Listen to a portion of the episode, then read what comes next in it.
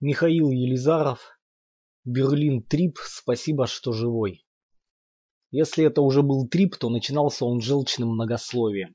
А я вот не люблю Берлин, хотя обычно всюду говорю, что город хороший. Лицемерю, как всякий человек старше 30, потому что всерьез его нельзя любить Берлин. В нем нет ничего, что поражает воображение. Вот в Кёльне хотя бы Кёльнский собор, который похож на Бэтмена, а в Берлине нет Кёльнского собора, а есть мудацкая телефунке на Александр-Плац, похожая на Чупа-Чупс, и поэтому я лгу, словно герой служебного романа. Вы красавица, Людмила Прокофьевна. Как пьяный к радиоприемнику я приебался к серенькой на троечку девушки Аси из Читы. Чита – это ты стоишь перед картой Родины и тянешься вправо всей длиной руки. Вот там чита, а в ней раньше жила так себе Ася. Она сообщила, что последние пять лет учится в Петербурге, а теперь тут в гостях и просто влюблена в Берлин. Я впал в то состояние ума, когда речь превращается в течь. Любовь к Берлину – это заговор, или точнее сговор обманутых дольщиков, желающих затащить в свою секту побольше людей, которым, дескать, понравился Берлин, хотя нет на свете ни одного города, который стоило бы любить. Но Питер точно любят, а про Берлин притворяются. И девушки, выросшие в Чите, не за что любить Берлин. Я знаю двух любителей Берлина, они феерические, отпетые гондоны. Вот им Берлин нравится и знаком с одним очень достойным человеком, которому Берлин отвратителен, поэтому если тебе кто-то сообщает, что ему хорошо в Берлине, значит он лжет, либо купил квартирку на Савиньи плац, потому что Берлин это Лондон для московских мидлов. И мы же не гондоны в конце-то концов, не мидлы, чтоб нам Берлин нравился. В однокомнатной квартире на Хиддензе-штрассе я съел печенье. На вкус оно было как обычное овсяное. Вначале преломил его, сживал свою половинку, запил пивом Штернбург, самым дешевым, пролетарским, 50 центов бутылка. Затем прожил полчасика и сказал безнадежно, не берет ведь. Хозяин печенья по имени Витя снова достал коробку. «Ты просто крупный, сколько в тебе, сто килограммов, больше?» Харьковских времен друг Леха называл травяного, как Уитман, кудрявенького тощего Витю, рукколой, я съел вторую половинку, а после еще половинку, еще одно целое печенье. Стащил из коробки, потому что проголодался. Читинская повстречалась нам на лужайке перед планетарием, что на Пренцлау-Ролее. Мы вышли пройтись. Думали сначала в Мауэр-парк, но выбрали ближний отдых. Перешли через дорогу. Там Витя увидел своих знакомых. Они выгуливали прежжу из Читы. «Почему вы здесь в Берлине живете, если вы его так не любите?» – рассердилась Ася. «А я здесь и не живу парировал я, взгромоздился на велосипед и покатил домой на Петерсбургштрассе обедать. И я соврал Асе, тогда я еще жил в Берлине.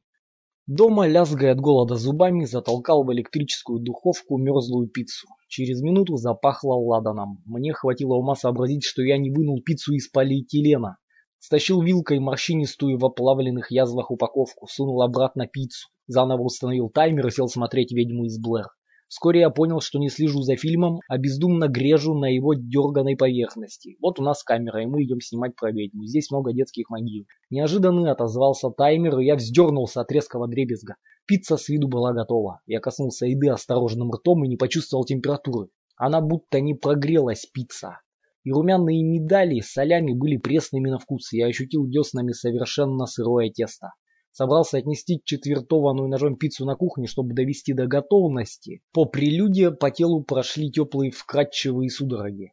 Началось, с удовольствием подумал я, но это было последнее ощущение удовольствия.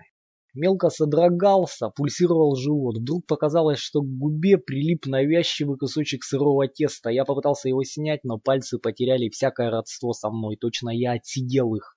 Чужая рука пощупала губу. Да и самой губы уже не было, вместо нее торчал какой-то пористый мягкий нарост. Я постарался сосредоточиться на мельтешащих событиях фильма. Не тут-то было. Тесто, поразившее своими спорами ротовую полость, как разумная зараза, расползалось по всему лицу, его словно затянуло гипсовой смертной маской. Кольнул первый испуг. «Нахер ведьму!» Решительно закрыл ноутбук и взялся руками за окаменевшее лицо. В этот же момент откуда-то со стороны налетело одеяло, некая темная распростертая масса.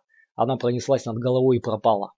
Чтобы не поддаться страху, заговорил вслух. Тесто уже протекло в гортань, поразило связки и бронхи. Голос, прозвучавший в комнате, был не вполне моим, рыхлым, дырявым. «Спокойно, это всего лишь приход», — произнес я. «Ничего страшного». «Уверен?» — неожиданно отозвался в голове внутренний Симург. «А по-моему, все очень даже страшно. С мексиканскими грибами ведь такого не было. Где-то полгода назад мы купили на троих. Дуфт Киссен ароматическая подушечка, так называлась эта зашитая в матерчатый пакетик отрава в магазинчике, торговавшем стеклянными трубками, кальянами и прочими джанки-аксессуарами. Каждому досталось по одному сушеному грибочку. Накатил телесный мелкий озноб, и изображение переливалось неоном ртутью, из всякого узора рождался и кружил калейдоскоп, и всей забавы часа на три. Но страшно не было, скорее странно и весело. И кроме того, вы грибы употребляли втроем, в компании, полное соблюдение техники безопасности, а сейчас никого рядом. По животу прошла крупнокалиберная дрожь, похожая на барабанную дробь эшафота. Еще вопрос, сколько половинок печенья скушал сам Витя, помнишь? Одну половинку. Отлично. Прожженный наркоман Витя берет себе одну половинку, а ты сколько? Пять половинок. Догадываешься, что это значит? Что? «Ты передознулся? А, Внутренний Симрук взвился паническим криком. «Вот что, еще неизвестно, что именно было в этом печенье. Может, просто химия, яд. Ты же сейчас умрешь, дошло наконец-то, а, Я подскочил со стула и тут же налетело одеяло. Затрепетало, захлопало паническими петушиными крылами сердце. Только б инфаркта не было. Словно послушав мои мысли, сердце раздулось, в груди шмыгнула мучительно острая игла. Сердце лопнуло и потекло. «Инфаркт!» – заорал Симург. Меня сотряс ужас непоправимого. Что бывает при инфаркте? Паралич? В тот же миг, как по заказу, тесто вязкими бинтами спеленало туловище. «Паралич!» – воплем откомментировал Симург. «Что делать?» – закричал я. «Помоги!» «Не знаю, не знаю!» – скулил Симург. «Звони срочно Вите, может он подскажет. Накормил, пусть спасает. Как ты мог?» – убивался. «Такой молодой умрет на полу!» Парализованной рукой я выхватил из кармана мобильник. Жуть мутила зрение, я лихорадочно выискивал в телефоне Витин номер. Всякий раз, когда я проскальзывал пальцем мимо имени, Симрук всхлипывал от отчаяния. «Не звони Вите, лучше сразу в скорую, может еще успеют спасти». Витин телефон оказался выключен. Он тоже передознулся и умер, надрывался, подвывал Симург. «Умираем!» «Не ори, а если проблеваться, вдруг еще не поздно?» «Поздно, поздно, все всосалось в кровь, звони в скорую. Только доползи в коридор открой дверь, чтобы санитары могли зайти». Заиграл мобильник, это Витя, слава богу. Но звонил друг Леха. Видимо, вместо Вити я набирал его. «Срочно приезжай, братан!» Я старался говорить спокойно и мужественно, хотя проклятый Симрук в это время нашептывал плаксивые слова, что-то вроде «Леша, умоляю, ради всего святого!» Я у Вити был и печенье с гашишем сожрал, кажется, отравился. Не ссы, просто чаю выпей сладкого с медом. «Ради всего святого!» — суфлировал Симрук. «Христом Богом!» «Братуха, мне совсем нехорошо, что-то сердцем!» Я вообще-то в Гамбурге у Мариолы. Ты, главное, не нервничай, успокойся. Умираю, умоляю. А может вызвать скорую? Время же идет. Я Вите звонил, но он не отвечает. Возможно, ему тоже помощь нужна. Не надо никого вызывать. Еще ни один человек не умер от печенья. Тебе это все кажется. Ты вот что. Поезжай к кому-нибудь. Нет, Вите дуй к Шольцу. У него стаж побольше Витиного будет. Я вихрем промчался по комнате, опрокидывая стулья, расшвыривая вещи. «Где записная книжка? Быстрее, быстрее! Господи!» — подгонял Симрук. «Почему ты ничего не кладешь на место? Сейчас каждая секунда же на счету!» Нашлась. Но беда была в том, что я записывал телефоны подряд, познакомился с человеком, занес в книжку. И как теперь его отыскать спасительного Шольца? Симург разразился отвратительными взахлеб рыданиями. Срочно, пока еще держат ноги, беги на улицу. Коли там потеряешь сознание, то тебя подберут, отправят в больницу. Я искал номер, листал, буквы и цифры путались, рядом содрогался Симурка, не давал сосредоточиться, молил. «Открой дверь входную, покричи в окно, постучи соседям!» Заколола в голове. Интересно, а от гашиша может быть инсульт? Я почувствовал, как лопается в мозгу сосуд, и горячая кровь заливает полушарие. «Инсульт!» – прокричал Симрук. «Доигрался!» Но тут отыскался Шольц. Номер получилось набрать с пятого раза, пальцы давили мимо кнопок. «Здорово, это Елизаров, ты сейчас дома?» Ну, ты же на домашний звонишь, а я отвечаю, значит, дома. Тут такое дело, я обожрался у Вити печенье, можно я к тебе приеду? Мне одному нехорошо. Шольц похмыкал, ну приезжай, конечно, адрес помнишь? Превозмогая инфаркт, инсульт и паралич, я сбежал вниз к велосипеду. «Какой Шольц?» – вопил, цепляясь за ноги Симург. «Тебе надо в госпиталь, Фридрихсхайн. Это за углом, ради всего святого. Иди нахуй, заткнись!» – послал я чертова паникера Симурга. Он тихо по-стариковски заплакал. «Мать, пожалей!» Я гнал велосипед к Шольцу наверх на Данцигерштрассе, потом повернуть на Грайфсвальдер к парку имени Эрнста Тельмана. И где-то там, среди неведомых дорожек, стоят башни-близнецы. Две двадцати четырех или не помню сколько этажки. В одной из них только в какой обитает Шольц. «А, а, тормози, ты забыл дома мобил, и все пропало!» Сполошился на полдороге Симур. «Как ты позвонишь Шольцу, если что? Давай обратно, в больницу!» Покричу ему, он услышит. А голос-то хоть есть? Сомневался Симур. Проверь.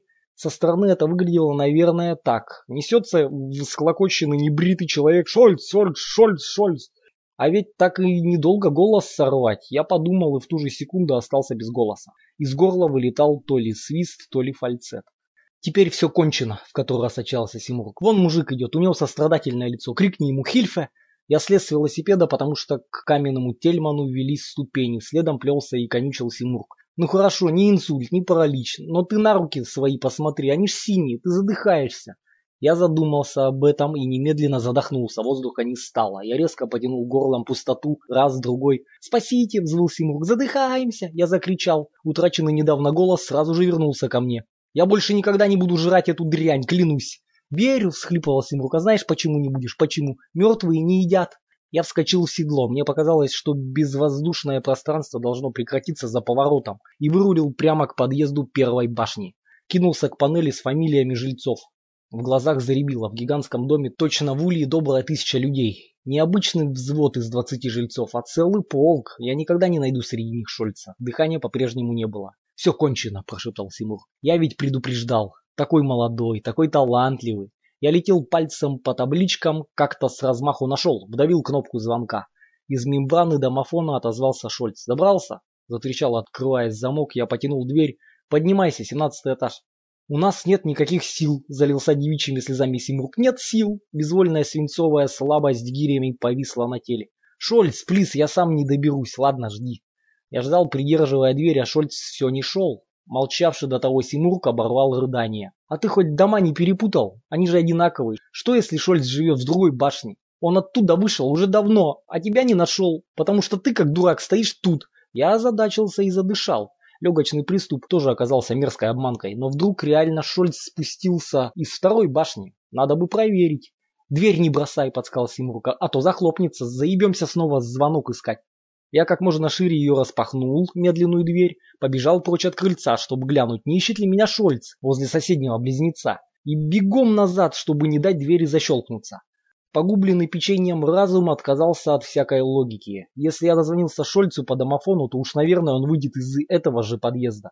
Я все открывал настежь дверь, потом мчался во двор, пару секунд высматривал Шольца и спешил на крыльцо. Спустился Шольц в шортах и тапочках. Он был чем-то похож на Рукколу Витю, только в лице его преобладали лукавые монголоидные черты.